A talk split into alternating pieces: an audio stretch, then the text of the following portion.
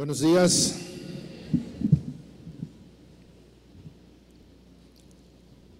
Quisiera me acompañara a poner delante de Dios este tiempo que vamos a, a tener, que el Señor haga la obra en, nuestro, en nuestra vida y nos ministre a cada uno de acuerdo a, a nuestra necesidad. Cierre sus ojos. Padre, gracias por esta mañana, Señor. Te hemos adorado, te hemos exaltado, Señor. Tú has llenado nuestro corazón de tu presencia, Señor. Gracias porque es hermoso estar en tu presencia, Señor.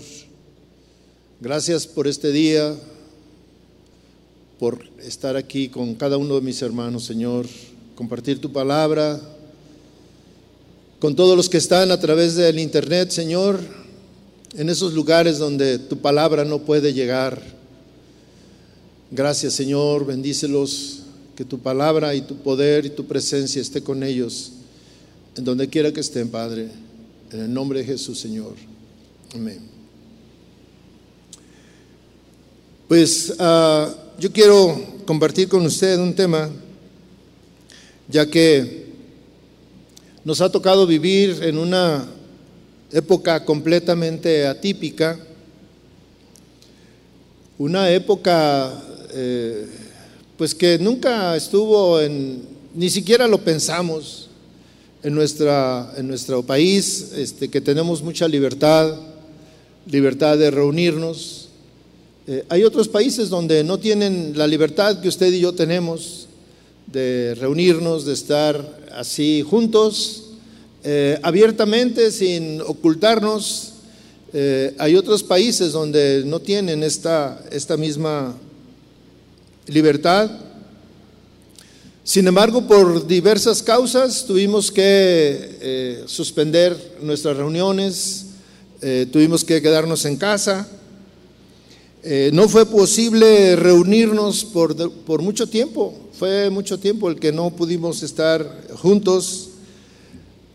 Para muchos fue difícil, para muchos extrañaban estos tiempos, estar aquí, venir a la iglesia, sin embargo, para, para otros fue como que bueno, ¿verdad? Este, no tener la responsabilidad de ir a la iglesia. Esto trajo como consecuencia que muchas iglesias comenzaron a compartir sus reuniones, reuniones eh, que, pues usted sabe, eh, estaban eh, vacías, no había gente, era, era, era muy raro estar aquí enfrente y predicarle a las sillas. Y, bueno, las sillas eran inexpresivas, no, no se movían como usted, ni, ni, daba codazos, ni nada de eso, ¿verdad? Este, era difícil, pero bueno, eh, esto trajo como consecuencia una gran oferta de, enseñanzas. Eh, eh, hoy en día estas ofertas siguen en el Internet eh, hay personas que desde la mañana hasta la noche se la pasan viendo la predicación de una iglesia, de otra, de otra, de otra. Eh, se reúnen o ven la, enseñanza de grandes iglesias, mega iglesias. Este, sin embargo, el hecho de que las vean, que estén ahí conectados, no los hace parte de la iglesia. Simplemente este, son espectadores este evento se, ha denominado como la Home Church, como eh, el, tema del home office, ¿verdad? que a muchos lo mandaron a trabajar a su casa, este, igual. Este, no fue una decisión nuestra mandarlos, sin embargo, eh, así fue. Esta situación, mis hermanos, esto que le estoy hablando, puso al descubierto la importancia la importancia que, tiene el, reunirnos como iglesia. Hay una gran importancia en reunirnos como un solo cuerpo. Eh, sin embargo, esta gran importancia eh, va perdiendo a través del tiempo, ha estado perdiendo eh, el sentido, el sentido que el Señor le dio. El Señor Jesús en los tiempos, ah, bueno, desde el inicio de los tiempos, eh, Dios eh, diseñó eh, o estableció un día, un día especial. Dios consagró un día de descanso y este día de descanso se convirtió en el día del Señor. El día del Señor. Este día estaba dedicado a Él. Estaba dedicado a honrarlo, estaba dedicado a adorarlo. Y en Éxodo 31, 15, fíjese cómo dice la palabra, este, lo voy a leer en la nueva traducción viviente, dice así, tienen seis días de la semana para hacer su trabajo habitual, pero el séptimo será un día de descanso, de descanso absoluto, un día santo, dedicado al Señor, cualquiera que trabaje el día de descanso será ejecutado. ¿Cómo ven? Este, esta palabra es, es un poco fuerte, pero así era. No creo que yo lo inventé, así era. Por esa razón los fariseos y los escribas criticaban tanto al Señor, al Señor Jesús, porque Él hacía muchas cosas en el día de reposo, en el día santo.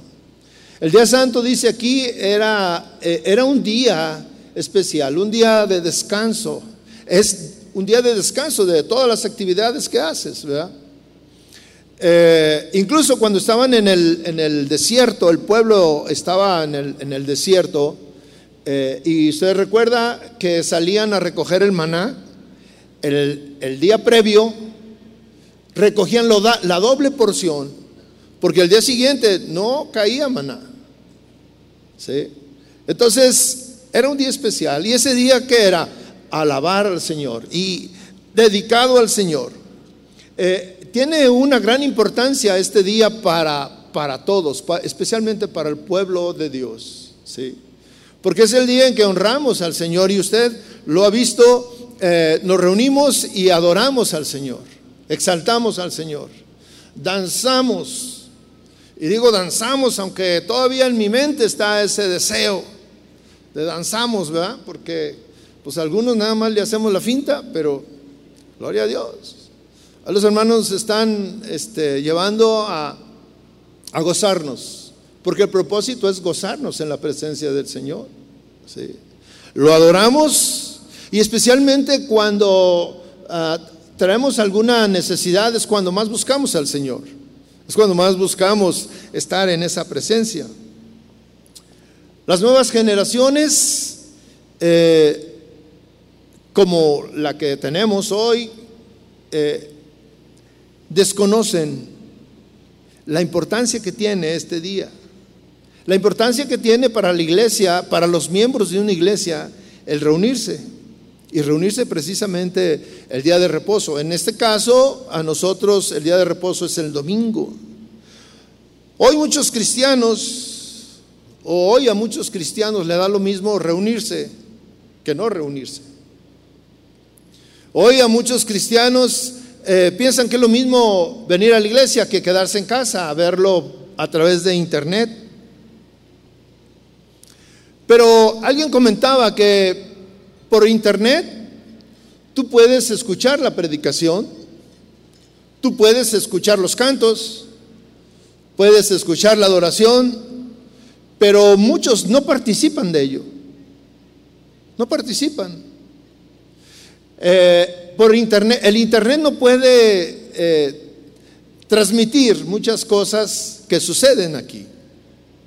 No puede, algunas veces está la presencia de Dios de tal manera que nos, impacta, este, hay quien, este, no sé, el Señor lo toca y, se siente chinito la piel y este, suceden muchas cosas que el Internet no puede captar.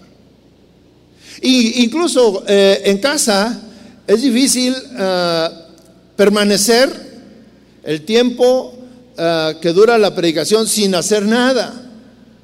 Porque siempre, yo recuerdo cuando eh, estos días que eh, estábamos en completo abstencionismo de venir, que, y bueno, teníamos roles y a veces yo no tenía que venir y me quedaba en mi casa a, leer, a, escuchar eh, el, el, servicio. Y mire, siempre hay algo que llaman la atención o alguien se le ofrece algo. Chava, me traes, me llevas, me haces, o yo mismo, o una llamada. En casa es difícil que si timbran, que si te suena el teléfono, no contestes. Y ahí no hay problema, ¿verdad? Según tú estás escuchando, pero estás en otra cosa. No es lo mismo, o sea, nuestra generación ha, ha, perdido el sentido de lo que es reunirse. Dios diseñó, mire, esto de reunirnos no es que se le ocurrió a alguien. Dios diseñó que el pueblo de Dios se reuniera y se reuniera con propósitos definidos. Hay una intención de Dios, hay un propósito de Dios de reunirnos. En la iglesia primitiva, los cristianos se reunían porque tenían o, porque entendían que se necesitaban unos a otros. Entendían que era vital reunirse como un cuerpo de Cristo. ¿Por qué? Porque había que vivir la vida cristiana y la vida cristiana es difícil de vivir. E, era importante que se reunieran como un pueblo para fortalecerse porque en la vida encontramos muchos problemas. Y como cuerpo de Cristo, la iglesia primitiva se reunía en, iglesias, en, lugares cerrados, en, en casas, dice la escritura, con propósitos, pero mire, todos se conocían y ahí empezó a nacer la idea de que somos hermanos. Pero en una familia, vamos a poner este ejemplo de una familia. Ayer yo venía manejando de, fuimos a, los bautizos y yo venía manejando y me alcancé a un, a un camión que decía, es, una marca de, de, leche y decía los 19 hermanos. Y yo me quedé pensando, 19 hermanos. Aquí el hermano Manolo tuvo 18 hermanos. Su mamá les daba ficha para que llegaran al comedor. Y como iba saliendo, digo, él me decía, no, la, mesa no era tan grande, entonces tenías que estar ahí esperando que alguien desocupara la silla y entraba el otro. 19 hermanos, pero ¿sabe qué? Todos se amaban y todos se saludaban. Y muchas veces aquí en la iglesia muchos no se saludan.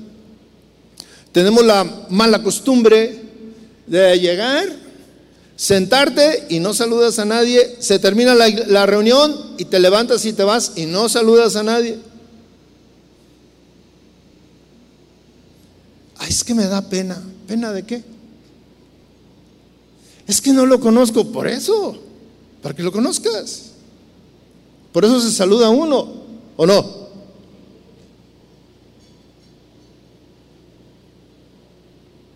Hoy usted llegó y se sentó y no saludó al, al de lado, ¿verdad? No, es que no podemos saludarlos de lejos. O, o ese saludo de, de superhéroe. Dele un saludo de superhéroe a su hermano que está a un lado. Salúdelo. Al que no conoce, porque al que conoce, pues viene con él. Pero al que no, este, salúdelo. Mis hermanos, en la iglesia primitiva,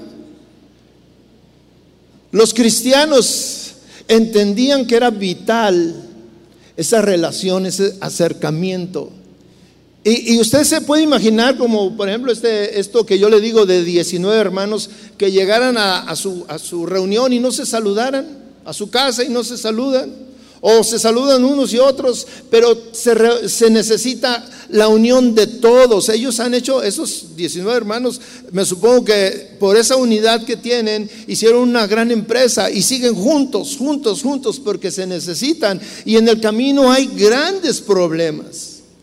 Mis hermanos, en la vida cristiana es imposible que podamos vencer si no tenemos una mano amiga que nos ayude.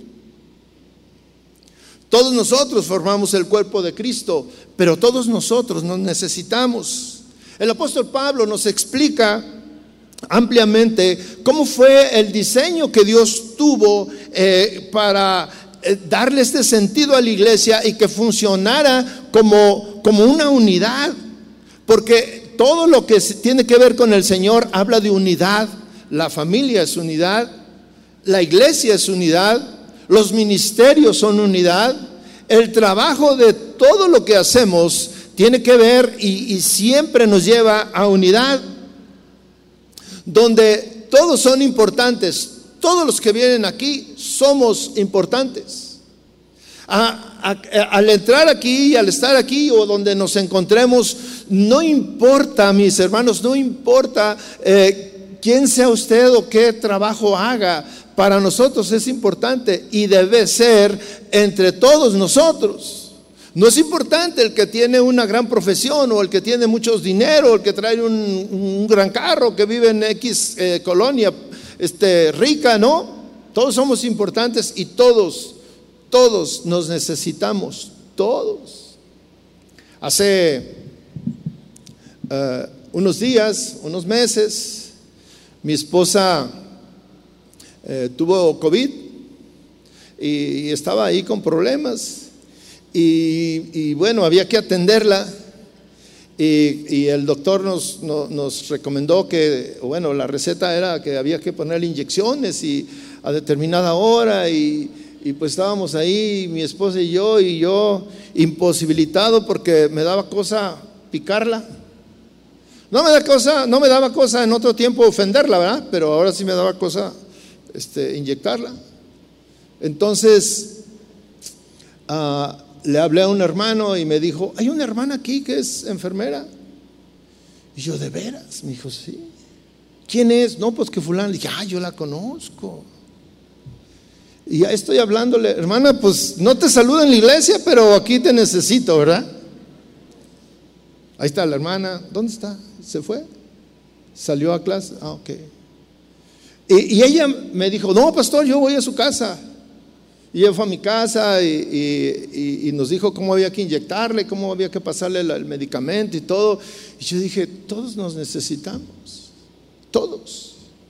En otra ocasión estaba eh, por ahí en, una colonia que fui a, trabajo y llegó un, hermano que me dijo, pastor, ¿qué andas haciendo por aquí? Yo lo volteé a ver, ¿qué andas haciendo tú aquí? Le dije, yo ando trabajando y dice, yo también. Gloria a Dios. ¿Y qué te dedicas? Me dijo, yo lavo autos. Gloria a Dios. Le dije, pues mira, ahí está ese. Échale, lávalo. He encontrado hermanos en muchos lugares y sabe que todos, todos somos importantes aquí y afuera. Todos, todos.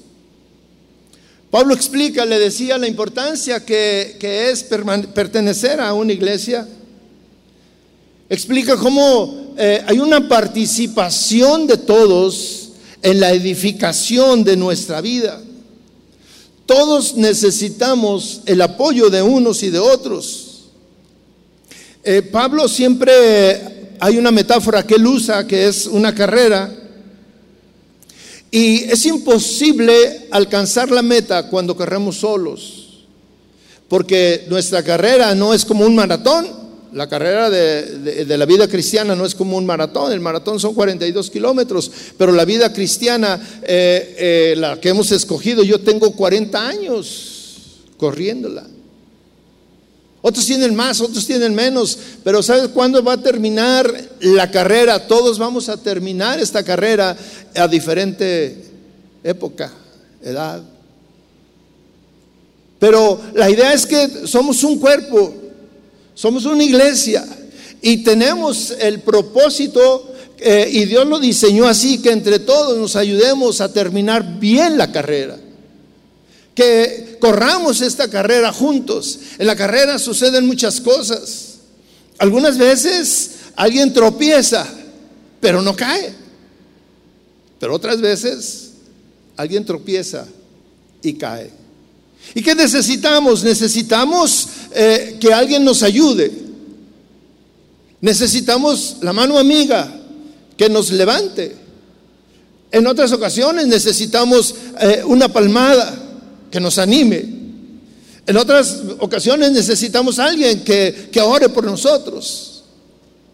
Nos necesitamos, mis hermanos. Y el diseño de Dios para que podamos alcanzar la meta es precisamente formar una iglesia donde todos estamos ahí y todos participamos. Todos participamos unos de otros. Nos necesitamos. Yo los necesito a ustedes.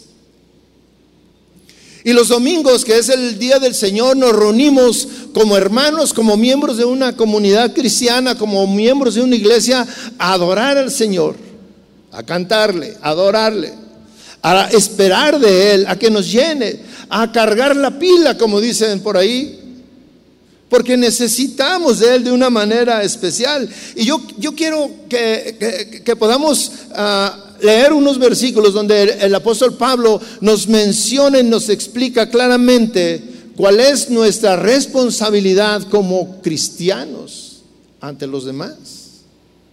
En Gálatas capítulo 6, versículo 1, fíjese cómo dice, hermanos, y se refiere a todos los que estamos dentro de una iglesia, porque aquí usted cuando se dirige a otro le dice, hola hermano, y muchas veces es una muletilla porque no conocemos el nombre, ¿verdad? Y, nos, y, a algunos les da pena decir, oye, ¿cómo te llamas? Pero es más fácil decir hermanos. Y Pablo menciona esta palabra como un vínculo que nos une con, con los demás. Dice, hermanos, Fíjese cómo bien lo que dice. Si alguien, esta es, eh, eh, lo estoy leyendo en la nueva versión de las Américas, dice, aun si alguien es sorprendido en alguna falta, ustedes que son espirituales, restáurenlo en un espíritu de mansedumbre, mirándote a ti mismo. No sea que tú también seas tentado. Lleven los unos las cargas de los otros y cumplan así la ley de Cristo. Porque si alguien se cree que es algo, no siendo nada, se engaña a sí mismo. Pero que cada uno examine su propia obra y entonces tendrá motivo para gloriarse solamente con respecto a sí mismo y no con respecto a otro, porque cada uno llevará su propia carga. El apóstol Pablo, mis hermanos, aquí pone al descubierto la responsabilidad que tenemos de formar parte de una iglesia o el privilegio o los derechos que tenemos de formar parte de una comunidad cristiana. Porque son las dos cosas. Por una parte es la responsabilidad, pero por otra parte es el derecho. En algunas ocasiones me tocará levantar a alguien, pero en otras ocasiones me tocará que alguien nos levante. Porque todos estamos en la misma posibilidad, todos tenemos el mismo riesgo. Pablo hace un llamado a los hermanos y él habla claramente a quien le dice. Inicia precisamente hablándole a los que a los que va dirigida esta, esta responsabilidad, a los hermanos. Fíjese que en ningún momento, en todo lo que leímos, no dice que los pastores, no dice que los líderes, no dice que los miembros de un, de un ministerio, sino dice hermanos. Es una generalidad y en la generalidad estamos incluidos todos nosotros. Todos los que estamos dentro de una iglesia, todos los que formamos parte de una iglesia. Todos los que estamos corriendo juntos esta carrera del cristianismo. Y aquí en esta carrera del cristianismo yo me puedo identificar con muchos de ustedes, que ahí vamos en la carrera. Pero también me puedo identificar con algunos que he pensado y digo, ¿dónde se quedó fulano? ¿Dónde está? Ya no lo he visto. Y dice, si si alguno de nosotros vemos que alguien cayó, es una responsabilidad nuestra hacer algo por él. Esta, esta obligación, les decía, no es, no es, exclusiva del pastor. No es exclusiva de, los, de los, miembros, de los, de los miembros del liderazgo o del grupo de alabanza o de determinado ministerio. No, es responsabilidad de todos nosotros. Pero para, dar, para tener esa responsabilidad necesitamos tener el conocimiento y el acercamiento de, de ustedes, que formen parte de nosotros. Porque algunas veces no nos damos cuenta de alguien que le sucedió algo. ¿Por qué? Porque si usted llega y se sienta y no saluda a nadie y se termina la, reunión y se va, mi hermano, usted está solo. Nadie se va a dar cuenta de usted. Nadie tiene su número telefónico. Nadie, mire, normalmente, bueno, este, ocasionalmente o en otro tiempo, todos se sentaban normalmente en la misma silla. Y uno ya sabía que en este lugar estaba fulano y perengano, o en este estaba, y en el otro, y, arriba o abajo, siempre más o menos los ubicábamos. Y cuando ya no lo veíamos, oye, ¿qué pasó con el hermano que se sienta en la silla eh, X? Pero nadie sabe de él. ¿Por qué? Porque nunca se relacionó con nadie. Pero todos necesitamos, dice, el, diseño de, la iglesia está destinado a que todos formamos parte de un cuerpo. Y el propósito es, dice, si viste que hay una falta en alguien, es decir, que cayó, restáuralo, dice, restáurenlo. Y esto de restáurenlo no es una, eh, eh, no está en primera persona. Y no está dirigido a uno solo. No dice restáuralo. Dice restáurenlo. Es, eh, es un plural que implica que todos tenemos la misma responsabilidad de, de hacer algo por él. Ayúdelo, en otra versión dice, ayúdenlo a volver al camino recto. ¿Sí? Necesitamos eh, ayudarlo. ¿Y quién dice que tienen que hacerlo? Dice, los que son espirituales. ¿Usted es espiritual? Si usted dice, bueno, yo soy espiritual, bueno, pues te toca a ti hacerlo. ¿Quiénes son los espirituales, mis hermanos? Los espirituales son los más maduros. Son los que tienen más tiempo en la fe. Son los que eh, pueden hacer algo y no esperes a que vaya el pastor no esperes a que vaya un hermano o que se den cuenta los demás. No, se está refiriendo a nosotros. Pablo se está refiriendo a nosotros. A los que dicen que son espirituales. Tú puedes hacerlo y especialmente tú que estás viendo cómo está viviendo, tú que sabes en qué anda, cómo se comporta, esa responsabilidad te toca a ti. Y este asunto no es algo que, no, es que yo no sé la Biblia. No se trata de que conozcas toda la Biblia. Se trata de que seas guiado por Dios y tengas amor por las personas. Que sientas algo por Él, que digas, Él está cayendo porque algo le sucedió y todos, todos estamos expuestos en algún momento de nuestra vida a, caer. La carrera, las carreras, mis hermanos, siempre están llenas de dificultades. Siempre. Dice la Biblia que debemos hacerlo también con ternura, con humildad. Cuando alguien ha caído, lo que menos necesita es que vayan y le digan, pero ¿cómo se te ocurrió hacer eso? Ya por sí ya trae este, un problema, ya trae la vergüenza, ya trae eh, la culpa, ya trae ese sentimiento de que algo estuvo mal, de que no cumplió, de que cayó. Y encima van los hermanos y le empiezan a dar de palos y más palos y más palos, ¿verdad?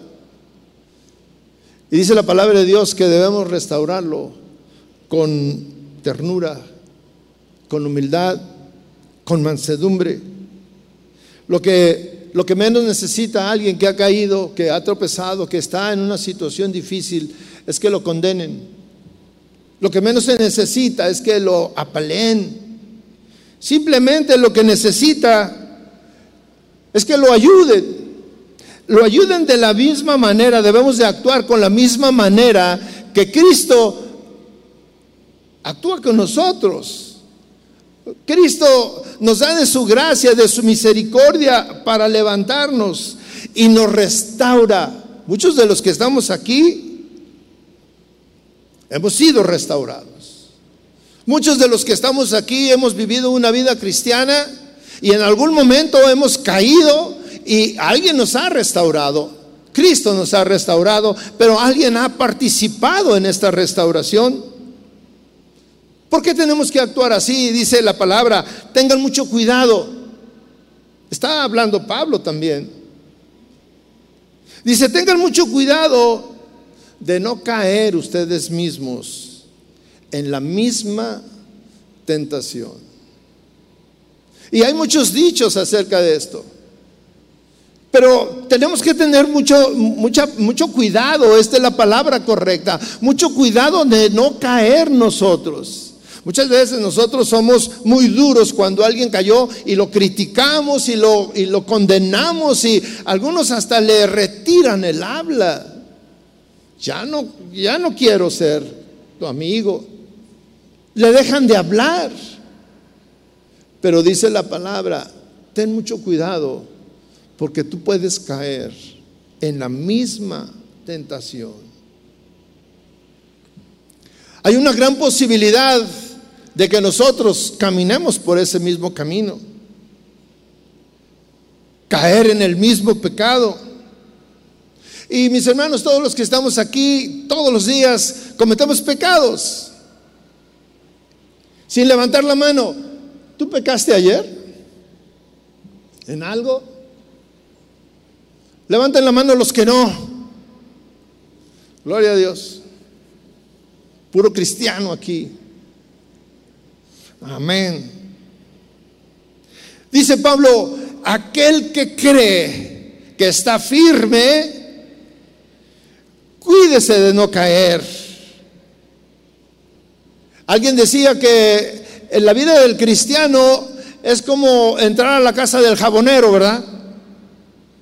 Unos resbalan y otros caen y, todos andan ahí. Usted ha visto, bueno, yo siempre tuve eh, las ganas y en alguna ocasión de, entrar a, la pista de hielo. digo, pues aquí es difícil tener pistas de hielo, pero eh, había una pista de hielo ahí por la Avenida México.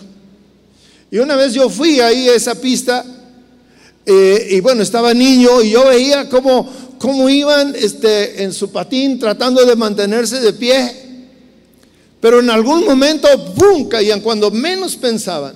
Y los más experimentados, los que tenían mucho, mucha práctica, lo hacían con tanta confianza, pero cuando menos pensaban ya estaban en el piso.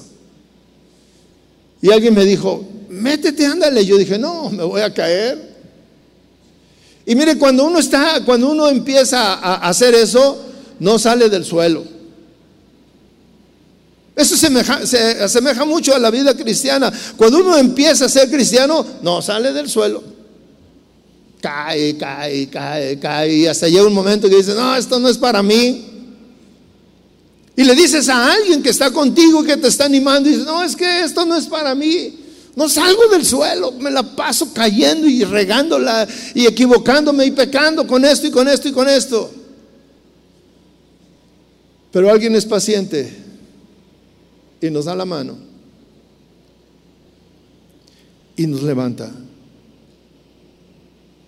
Esto es lo que debemos hacer, dice Pablo, con aquel que ha caído. Pero hay grandes beneficios al reunirnos. Reunirnos el domingo, reunirnos como hermanos, tener la comunicación como hermanos, hay un gran beneficio, mis hermanos. Dice, lleven los unos las cargas de los otros y cumplan así la ley de Dios.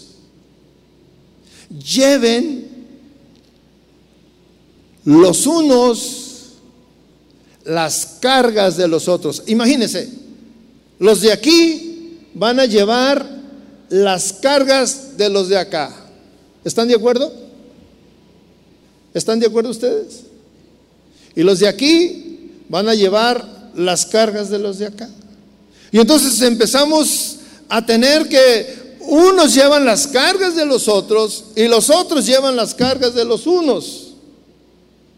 Es decir, que todos nos complementamos porque todos llevamos cargas. Todos. Hay un refrán, hay un refrán que dice, nadie sabe lo que lleva en el costal, solo el que lo lleva cargando. Y esta es una ilustración de un hombre que llevaba un costal.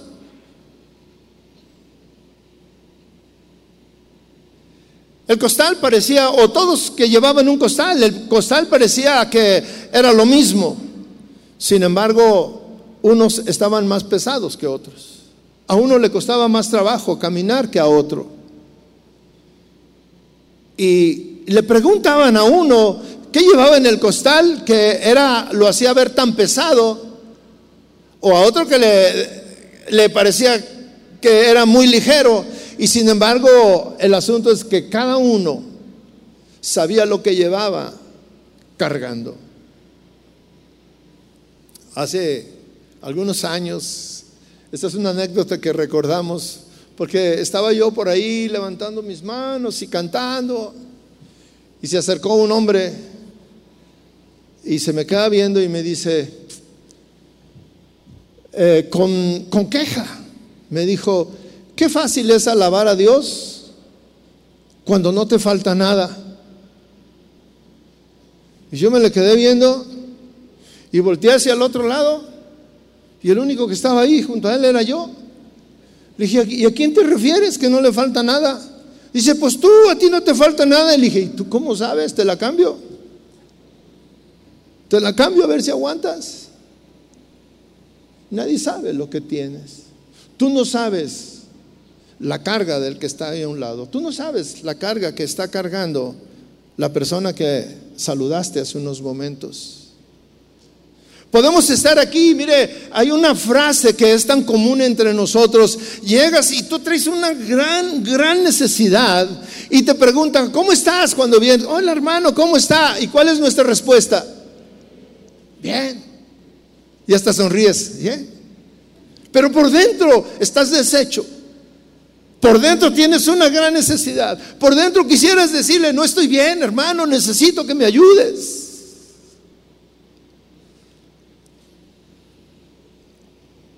Y dice Pablo, lleven los unos las cargas de los otros. Y cumplan así la ley de Dios. Todos llevamos aquí cargas, cargas difíciles. Un hijo descarriado, en medio de problemas serios. Una hija, un esposo, una esposa,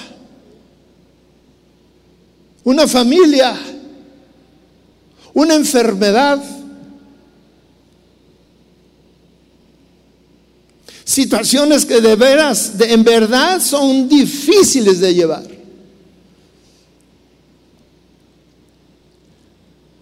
El pastor Toño estaba hablando de el pastor eh, José Antonio. Y mire, hay, un, hay una gran cantidad de personas orando por este pastor. Entre ellos me encuentro yo. Y yo recuerdo que cuando recién lo, hospitalizaron, yo le hablé por teléfono y le dije, ¿cómo estás? Me dijo, bien. Le dije, oye esto, me dijo, mira, chava, apenas llegué al hospital, pero no sé qué va a pasar. Pues yo estoy en las manos del Señor. Recuerdo tanto esas palabras y que al día, los, empezaron a pasar los días y su estado de salud empezó a deteriorarse, a deteriorarse, a deteriorarse. Y la carga que lleva su esposa y sus hijas es una carga difícil, que necesita el apoyo de muchos. Muchos de nosotros tenemos eh, familiares que están enfermos por, por mucho tiempo y es una carga llevamos. Y no lo digo como, como algo malo, sino es una carga que llevamos y es una carga que necesitamos el apoyo de los demás. Y ahí es donde dice, los unos lleven las cargas de los otros. Pero muchas veces eso no, los, no nos duele. Vemos al hermano necesitado, vemos al otro necesitado y no, no, no, nos, no, nos, no nos hace nada. O sea, ni nos tibiamos. ¿Usted entiende este término?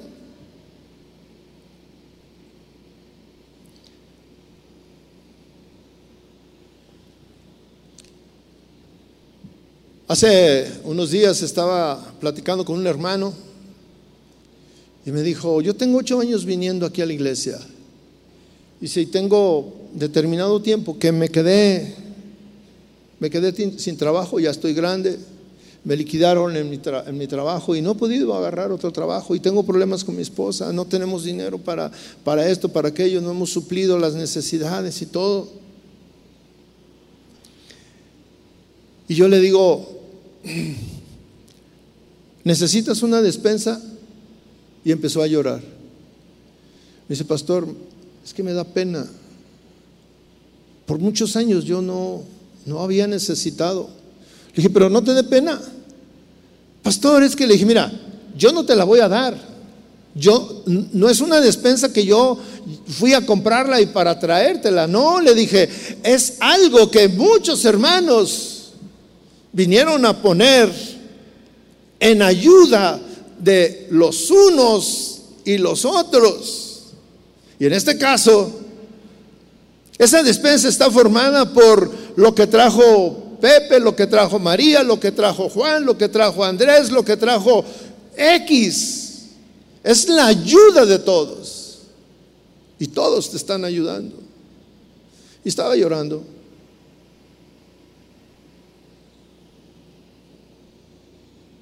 Las cargas que llevamos, mis hermanos, son de diferentes naturalezas, de diferente tipo.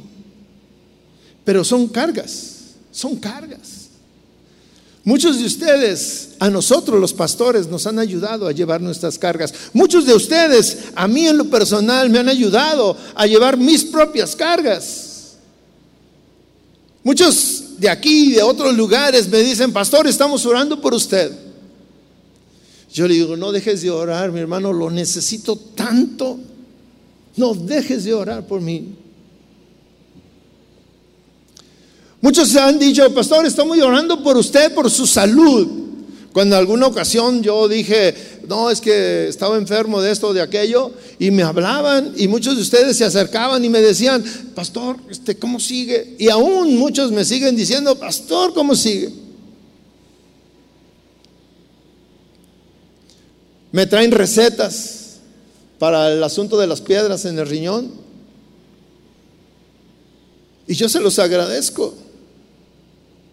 De veras que se los agradecemos. Muchos oran por el ministerio que llevamos. Muchos oran por la iglesia, por los pastores. Y, es una bendición contar con que ustedes están llevando las cargas que nosotros tenemos. La carga que el pastor tiene. Pastor Chuyo, el pastor Toño o los músicos. Usted ora por los músicos. Usted no se imagina la gran responsabilidad que ellos tienen. Ellos tienen la responsabilidad de llevar el pueblo a la presencia del Señor. De llevarnos a nosotros. No se trata de, que, ah, pues a ver qué les canto para que se animen para que se motiven. No, no, no, no se trata de motivarlos, se trata de llevarlos a la presencia del Señor y necesitamos estar orando por ellos.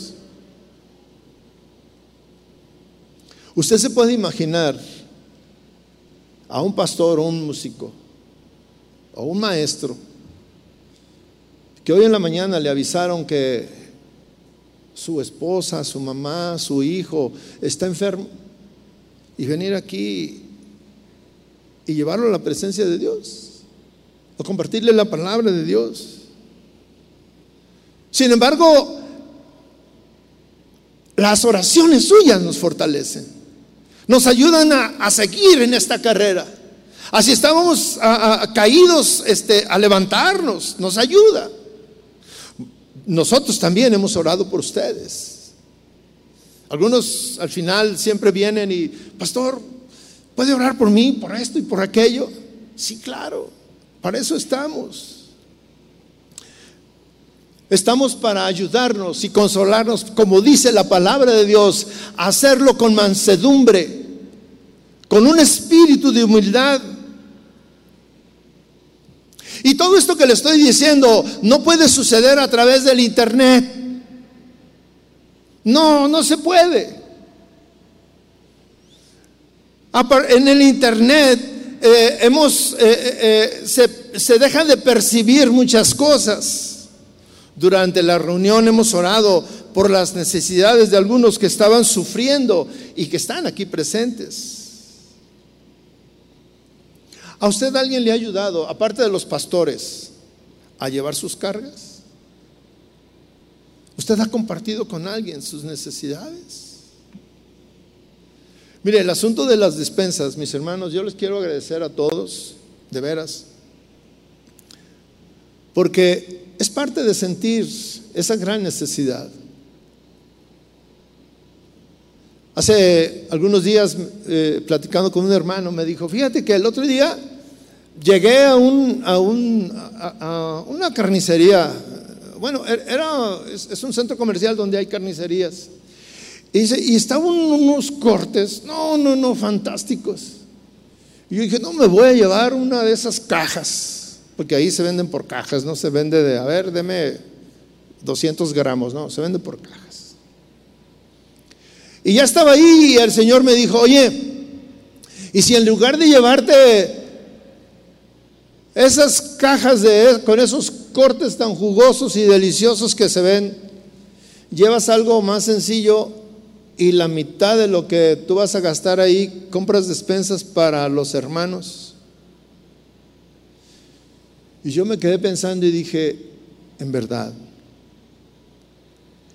dejó su caja que llevaba y fue a comprar otras cosas, atunes, jabones, pasta de dientes, pasta de, para eh, hacer sopas y todas estas cosas. Y dijo, y dejé ahí. ¿Para quién es? No sé, pero seguramente es para alguien que tiene necesidad. Todos estos beneficios, mis hermanos, no los pueden recibir los que han dejado de venir, los que han dejado de congregarse, los que de una manera cómoda se quedan en casa. Pero nosotros tampoco podemos hacer mucho por ellos porque no vienen, no sabemos de ellos, de sus necesidades, de lo que están pasando. Muchos han dejado de venir por flojera. Hay algunos en otros países, en otras localidades, donde no tienen una iglesia donde congregarse. Y lo único que pueden hacer es meterse al internet y por internet estar teniendo su reunión. Pero hay otros que pudiendo hacerlo, no lo hacen. En Hebreos 10, 24 dice, y considerémonos unos a otros para estimularnos al amor y a las buenas obras. Y fíjese lo que dice, no dejando de congregarnos, como algunos tienen por costumbre, sino exhortándonos y tanto más cuando veis que aquel día se acerca. ¿Qué es lo que dice Hebreos? Eh, eh, estamos hablando de otra iglesia. No es la misma iglesia de Gálatas, esta es la iglesia de los hebreos y la recomendación es la misma. Y considerémonos unos a otros para estimularnos al amor y a las buenas obras. ¿Y qué dice? No dejando de congregarnos como algunos tienen por costumbre. Mire, en esa iglesia algunos estaban dejando de congregarse. Y dice, como algunos tienen por costumbre. En la unidad y en la presencia de la iglesia, de todos los miembros, podemos estimularnos al amor, podemos ayudarnos, podemos eh, eh, tener buenas obras, dice. Podemos ser amados, podemos ser consolados, podemos ser fortalecidos. Alguien puede orar por nuestras debilidades, por nuestras luchas, por nuestras necesidades, por nuestras enfermedades.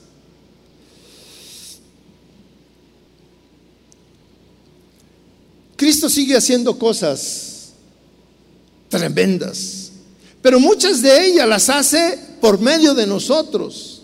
Dios nos usa a nosotros para eh, llevar palabras de ánimo, palabras de confort, consuelo, ayuda, ayuda de todo tipo, no solamente espiritual, ayuda material también.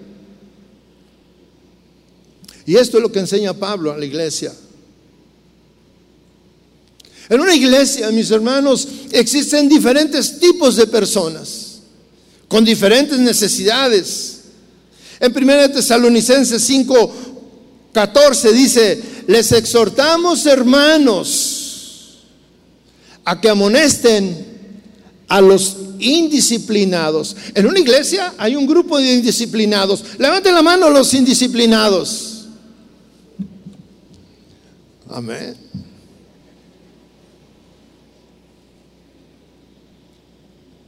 Aquí la iglesia de los tesalonicenses, fíjese que Pablo tenía una idea y lo menciona como una iglesia modelo. Una iglesia donde hacían las cosas de acuerdo a la palabra del Señor. Sin embargo, en esa misma iglesia había indisciplinados.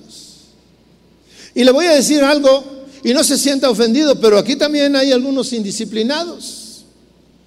Y lo notamos mucho a la hora del orden de las recomendaciones, que hagan esto y que no hagan aquello, y siempre hay alguien que no quiere, que se opone.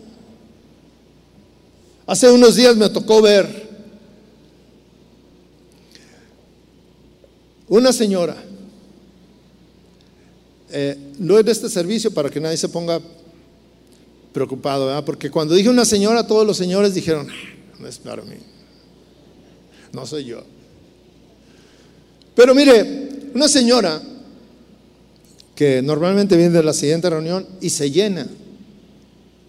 Entonces estaba la alabanza y ya estaba lleno y los sugieres le dice, este, eh, hay lugar allá arriba. Y ella dijo, no, pero es que yo quiero allá abajo. Le dijo, pero es que ahorita ya está lleno allá abajo. Dijo, no, es que yo quiero allá abajo. Y, no le dejaban pasar. Y luego dijo, bueno, allá arriba. Y se fue arriba, por este lado, la subieron y se dio la vuelta y se bajó por allá. Y luego le dicen a ella, hermana, es que no puede pasar. Es que yo quiero allá, pero no hay lugar. Es que ya estaba batallándole y yo la estaba viendo. Y mire, se descuidaron, hizo la finta que se subió y ahí viene. Y fue y se acomodó en una silla que estaba por ahí. Llegó y se, y se puso ahí como diciendo, aquí se hace lo que yo quiero. Y yo la vi y pensé, al final de cuentas, durante la alabanza, nadie está sentado. Así quedaba lo mismo, porque le decían, hermana, cuando salgan los adolescentes, la podemos bajar. No, es que yo quiero ahorita. Y daba lo mismo estar arriba, estar abajo, en cualquier lugar, porque durante la alabanza nadie está sentado, ¿verdad? Entonces, ¿para qué quieres una silla? Entonces, pero hay indisciplinados. ¿Y qué dice aquí? Amonesten. Sí. Amonesten con mansedumbre. No lo regañen. No lo ofendan. Simplemente háganle notar alguna cosa. Hermano, eso que usted está haciendo no está bien.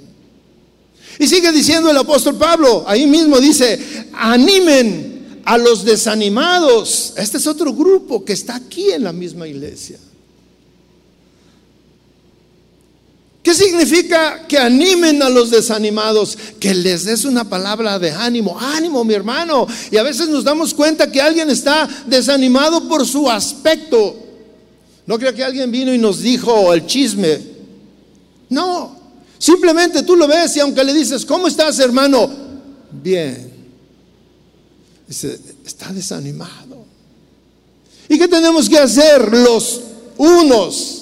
animarlo. Ánimo, mi hermano. Mira, el Señor puede hacer grandes cosas contigo. El Señor te puede levantar, el Señor te puede fortalecer. Aquí está la presencia de Dios y ahorita te vas a gozar y, vas a poder continuar en la carrera. Y sigue diciendo a otro grupo de hermanos que están ahí en la iglesia, dice, que sostengan a los débiles. Ese es otro grupo de hermanos, los débiles. Los que están cayendo y cayendo y que una cosa y, ay hermanos, que yo soy tan débil. Bueno, vamos a orar por usted para que Dios lo fortalezca. Para que Dios le dé un, espíritu de, de, resistir la tentación, la debilidad, de salir adelante, de continuar en la, en la carrera.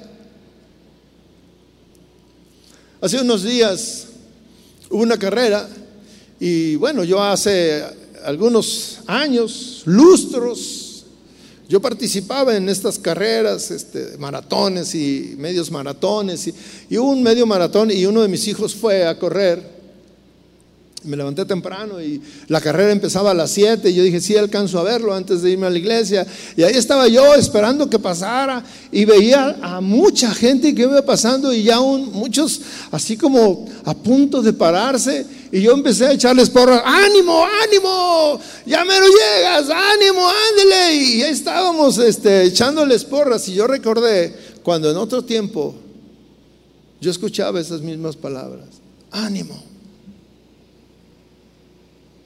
ánimo. Y los débiles necesitan palabras de ánimo. ¿Y qué se les va a dar? Los unos a los otros. Y los otros a los unos. Eso es lo que dice Pablo.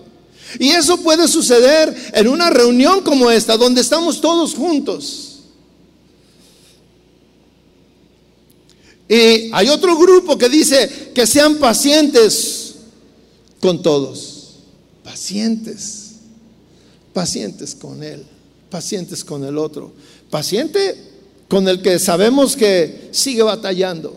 Pero tenemos que ser pacientes porque todos vamos hacia el mismo lugar. Todos corremos con un fin. Con el mismo fin. Todos corremos a la misma meta. Y debemos ayudarnos a alcanzar esa meta. No debemos de correr a nadie. No debemos de dejar a nadie en el camino.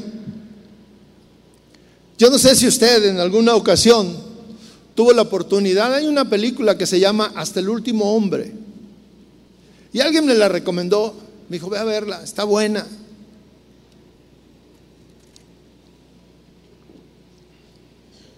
Es una película de guerra. Y había un cristiano que todos los demás soldados se burlaban de él y lo, y, y, lo vejaban y le decían cosas y lo menospreciaban por ser cristiano porque él no quería matar a nadie. Pero resulta que a ese regimiento lo, le llegan los, enemigos y, y, están en una situación a punto de perder la vida y del otro lado había que subir una montaña y del otro lado estaban otros soldados de ese mismo regimiento que habían quedado atrapados. Y un amigo de él había sido herido y allá estaba. Entonces, eh, hay un eslogan o, una manera que, tienen los, el ejército americano, en este caso, que era la película, que dice, ni un hombre es dejado atrás aún se llevaban, o tienen la intención de aún a los cadáveres se llevaban. Entonces él dice, tengo que ir por, por mi amigo. Y todos le decían, no, es que está loco, vas a arriesgar tu vida. Y dijo, no me importa, tengo que ir por él. Y fue por él. Arriesgando su propia vida. Fue por él. Y lo tomó en hombros y ahí va arrastrándose y le disparaban y todo y lo llevó. Y cuando estaba ahí abajo dice, hay otros y tengo que ir por ellos. Y fue otra vez. Y todos le decían, pero ya estás, estás mal, no vayas. Mira, dijo, hay otros y tengo que ir por él. Y arriesgando su vida, iba por el otro. Iba por el otro. Hasta el último hombre tenían que traer.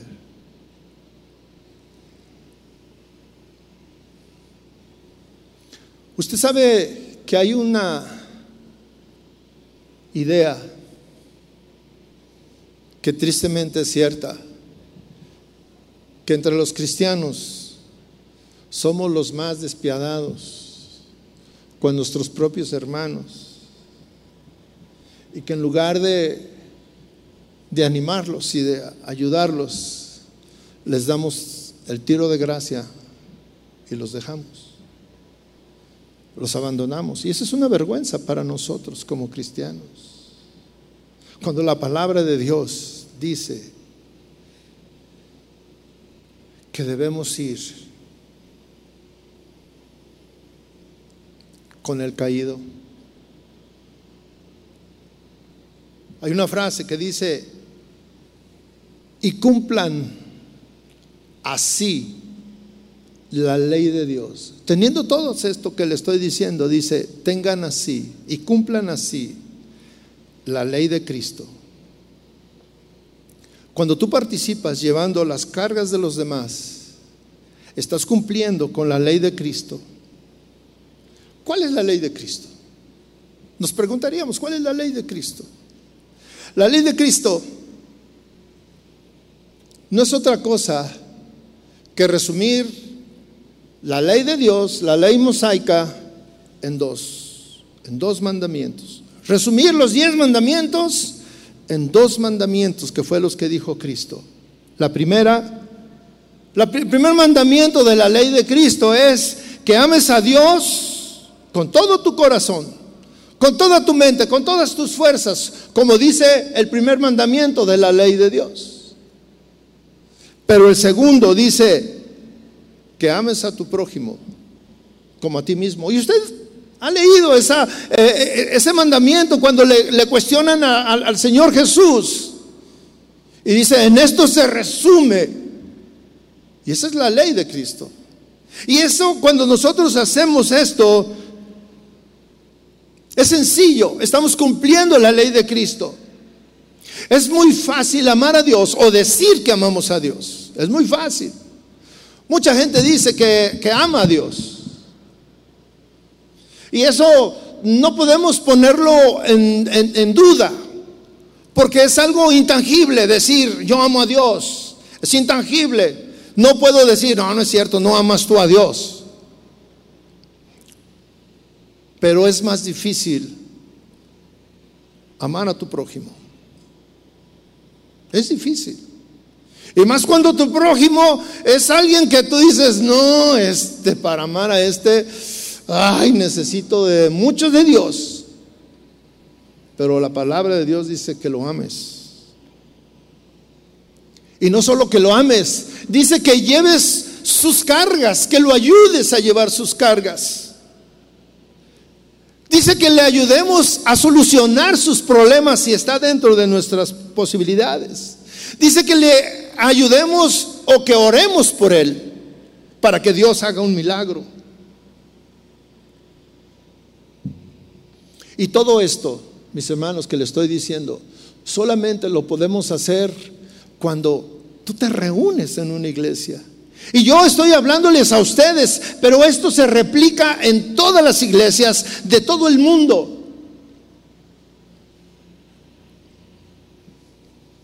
Por internet podemos recibir cosas, podemos percibir muchas cosas, pero no, no, podemos sentir lo que sentimos aquí. No podemos tener la posibilidad de que de la misma manera oren por nosotros y alguien ponga sus manos sobre nosotros. Esto de ir a la iglesia es como cuando tú vas a un estadio. Mucha gente para ir a ver un, gran partido de determinado deporte que te gusta, incluso paga grandes cantidades para poder estar ahí en presencia.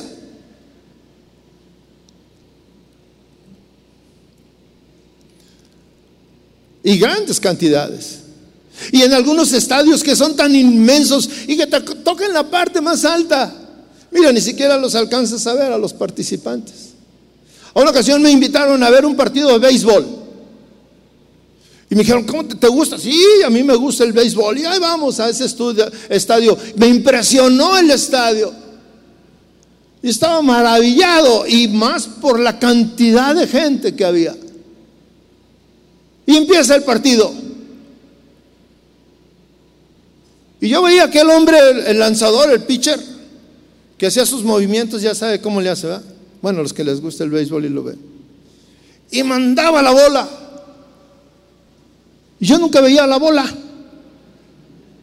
Estaba tan lejos. Y yo decía, pues qué onda. Y ya veía strike, falta pues. Y yo dije, pagamos tanto dinero por venir hasta acá para no ver la bola. Y tenía unas pantallas grandes y me puse a verla en la pantalla grande. Pero estaba en el estadio. Pero no es lo mismo. Oía los gritos de todos. ¡Eh! Y las olas, ¿verdad? La ola. ¡eh! Y yo ya andaba echándole todo eso. Y es lo mismo que estar aquí. Y la gran diferencia de verlo en tu casa o de que alguien lo vea. Cuando nos dice el, que está dirigiendo la alabanza, vamos a danzar, en tu casa sigue sentado en el sillón o acostado. Y los que estamos aquí hacemos el esfuerzo. Y ya cuando lleva tres veces lo mismo, y yo digo, ya que le moche, porque ya no aguanto, digo, o canto o, brinco, ¿qué hago? Pero el, jueves yo me estaba gozando porque estaba yo en la parte de atrás y estaba aquí una, chica que no le vi su rostro, pero mire, estaba joven y, y, bailaba y daba vueltas y todo. Y yo estaba por acá y dije, Señor, me va a dar envidia, mejor cierro los ojos. Yo no puedo hacer eso. No es lo mismo estar en la iglesia que estar en casa. Hebreos 10 dice, no dejando de congregarse, como algunos tienen por costumbre. Y aquí hay una palabra que me llama la atención. Algunos tienen por costumbre. Algunos ya se acostumbraron. Hubo una necesidad. Y cuando fue la necesidad no íbamos a la iglesia porque estaba cerrada. Pero hoy ya puede, ya está abierto, pero ya se hizo la costumbre de quedarse en casa. Y mire cómo yo veía cuando estaba leyendo esto, cómo esta palabra este, pareciera que el apóstol Pablo estuviera profetizando a lo que iba a suceder en este tiempo. Él no sabía. Pero resulta exactamente igual que cuando le está hablando a estos hombres, a los hebreos, hey, no dejen de congregarse porque algunos de ustedes ya se acostumbraron. Y ponemos mil excusas para no ir. Usted sabe que hay unas familias que vienen a la iglesia y no han dejado de venir. No han dejado de venir y se inscribían para venir y decían, ay, es que yo quiero ir cada domingo, quiero estar ahí porque para mí es vital ir a la iglesia. Y caminan más de una hora manejando para llegar aquí a la iglesia. Y lo hacen cada semana familias que vienen, se levantan temprano. Usted se puede imaginar a qué hora se tiene que levantar para llegar a la iglesia.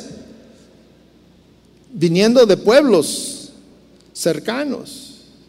Y muchos de nosotros vivimos dentro de la ciudad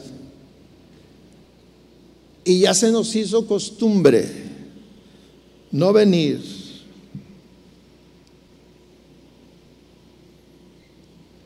necesitamos levantar al caído. Hace algunos años, en mi vida cristiana, porque sucedieron algunas circunstancias en mi vida,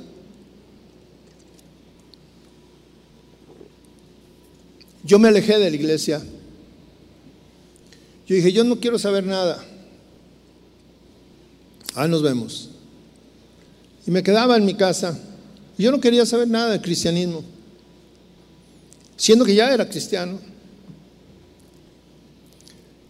Y un buen hermano fue a mi casa. Y yo vivía lejos, vivía a la salida hacia la barranca, por el auditorio, por allá vivía. Y él vivía por aquí. Y él fue a mi casa a animarme. Me decía, ánimo. Y fíjese algo que me dijo.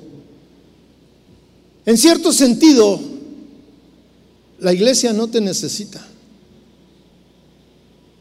Me dijo, pero tú sí necesitas a la iglesia. Tú aquí solo. Lo único que estás haciendo es lamentarte y lamentarte por tus cosas que dices, tus argumentos que dices, por los que no vas a la iglesia.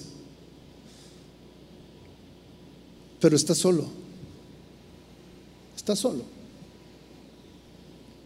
Nadie ora por ti, nadie te ayuda, nadie te consuela. Tú necesitas la fuerza de la iglesia. Tú necesitas la presencia de Dios. En ese tiempo no había internet. Estoy hablando de hace muchos años. No había internet. Todavía no era algo que se descubriera.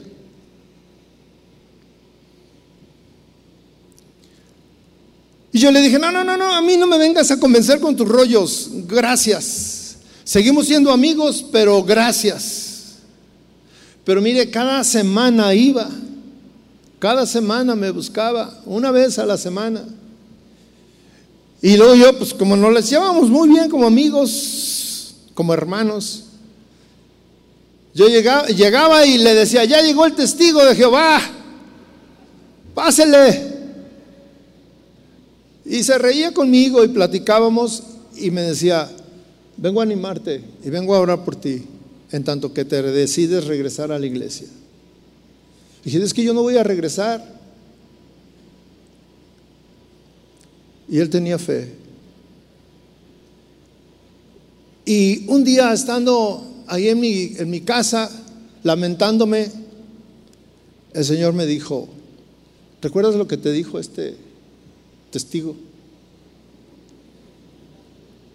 Me dijo, la iglesia no te necesita a ti, como tú crees que te necesita, pero tú tú sí necesitas a la iglesia. Y me empezó a mostrar lo que yo necesitaba de la iglesia.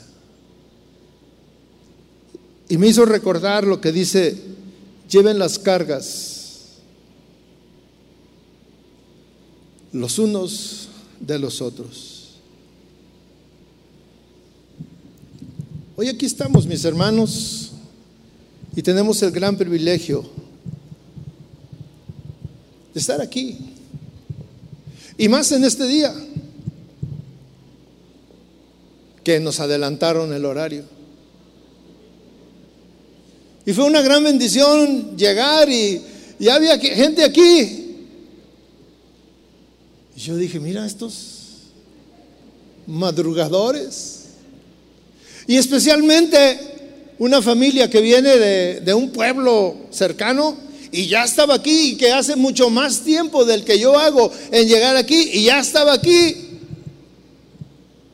Y yo dije, ay Señor, para vergüenza mía ya llegaron.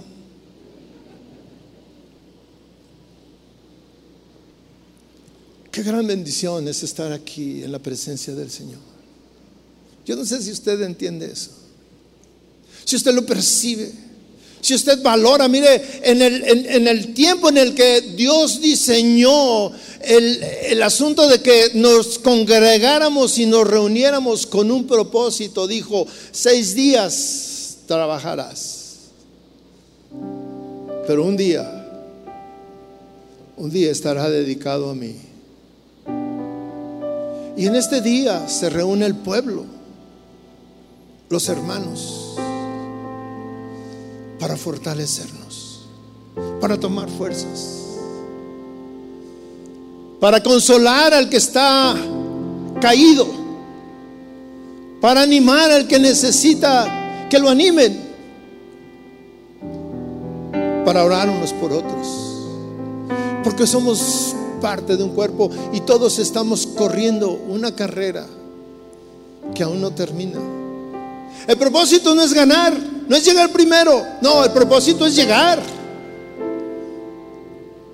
El propósito es llegar, estar en la presencia del Señor.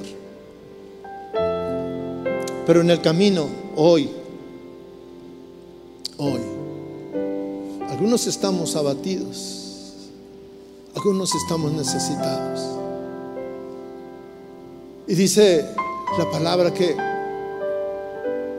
llevemos la carga del que está a un lado nuestro y que el que está a un lado nuestro lleve mi carga, porque nos necesitamos, porque somos hermanos.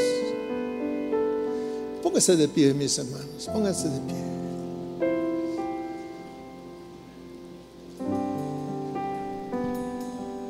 Vamos a hacer dos cosas.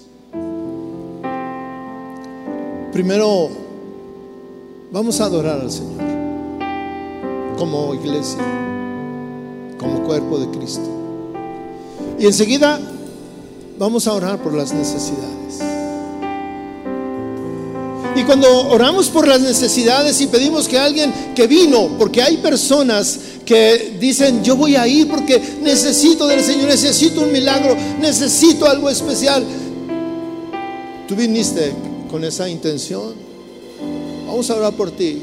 Y los que estamos atrás, Vamos a extender nuestra mano y vamos a, pedir por Él y vamos a, a, tomar su carga, cualquiera que sea. No la sabemos, Dios sí. Pero vamos a tomarla como si fuera la mía. Porque en alguna ocasión me tocará a mí estar ahí. Si hoy no te toca. Vamos a adorar al Señor. Porque a eso nos hemos levantado temprano. Porque a eso hemos venido. A adorar al Señor. A exaltar al Señor. Cierre sus ojos. Levante sus manos y disponga su corazón. Disponga su vida. Haznos uno en ti.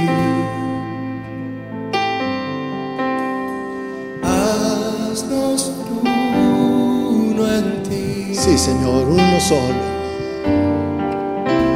Un solo cuerpo, un solo Dios, una familia oh, sí. Señor. Te adoramos. Señor, únenos como un pueblo, Señor, que te alaba, que te exalta. Haznos uno en ti. Uno solo alrededor tuyo, Señor.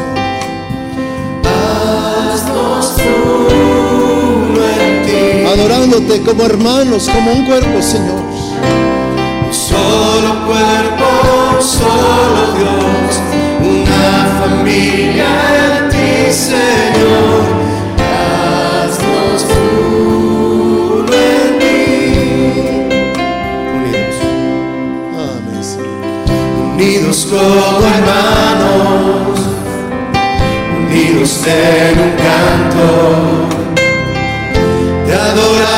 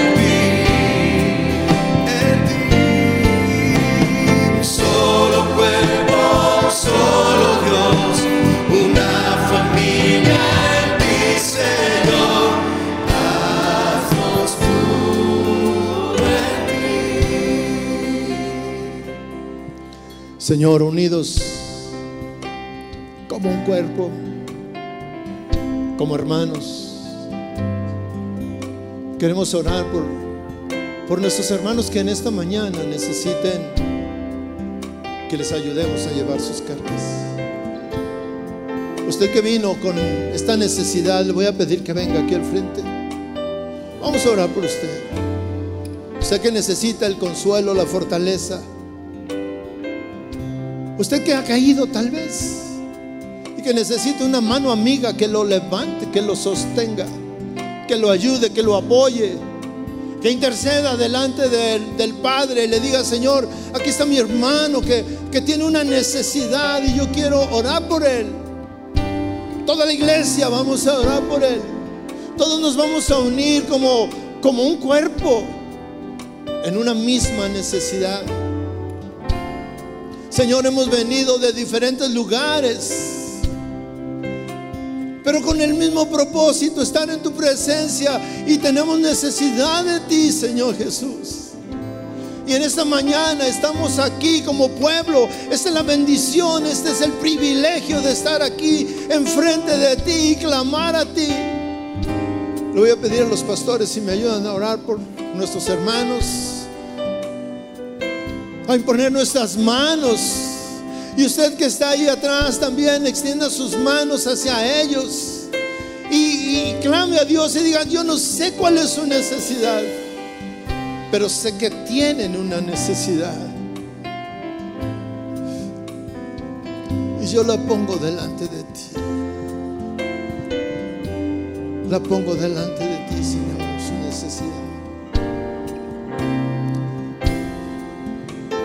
Sí, Señor Jesús. Oramos como una iglesia, como un solo cuerpo, Señor.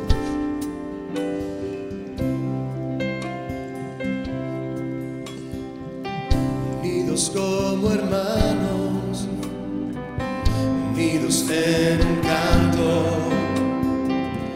te adoramos solo a ti. Ovejas de